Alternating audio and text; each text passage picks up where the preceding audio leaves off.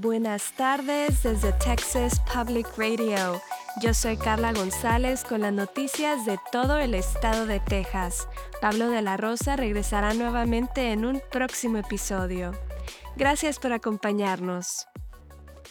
Más personas en Estados Unidos están pasando hambre este año que el año pasado, especialmente en Texas, donde la escasez de alimentos está por encima del promedio nacional.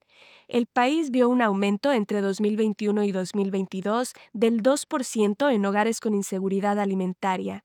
Esto es según los datos recientes del Departamento de Agricultura de Estados Unidos. Desde 2020 hasta 2022, Texas ocupó el segundo lugar en hogares con inseguridad alimentaria con un 15.5%, lo que representa uno de cada seis hogares. A nivel nacional, el número de niños sin suficiente comida aumentó en casi un 5% entre 2021 y 2022. Esto probablemente se debió al fin del crédito fiscal para niños, que según los expertos redujo la pobreza infantil a la mitad, pero que los republicanos en el Congreso permitieron que expirara sin renovación. La Liga Antidifamación o ADL reporta un aumento de casi el 400% en incidentes antisemitas a nivel nacional desde el 7 de octubre en comparación con el mismo periodo de dos semanas del año pasado.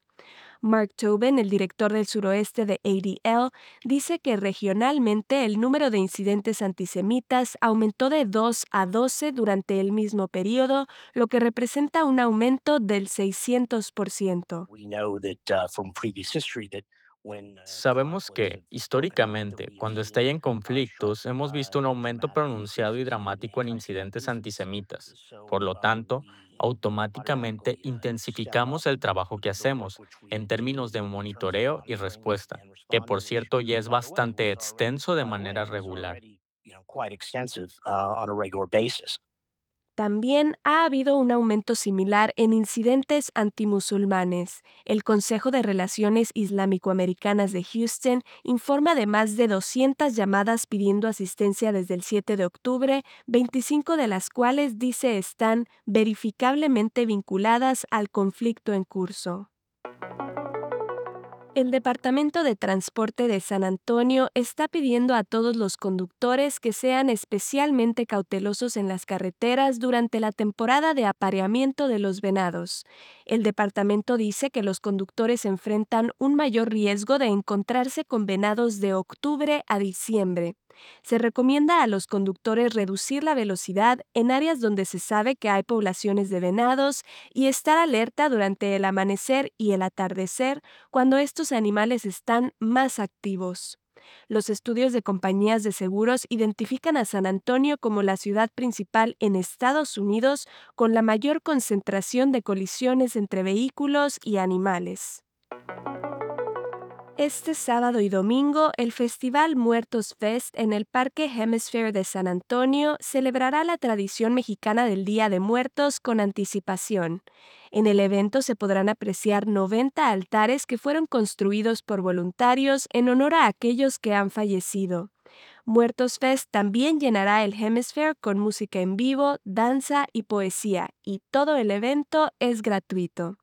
La música de mariachi, la danza y la poesía se escucharán en varios escenarios ambos días. La banda de rock de Los Ángeles, ganadora de premios Grammy, Osomatli, también tendrá una presentación para niños el domingo. Para más información acerca del evento, puede acceder al sitio web muertosfest.com. Esto ha sido TPR Noticias al Día. Siga nuestro canal en YouTube o Facebook para no perderse ninguna historia. Desde el Valle del Río Grande para Texas Public Radio, yo soy Carla González.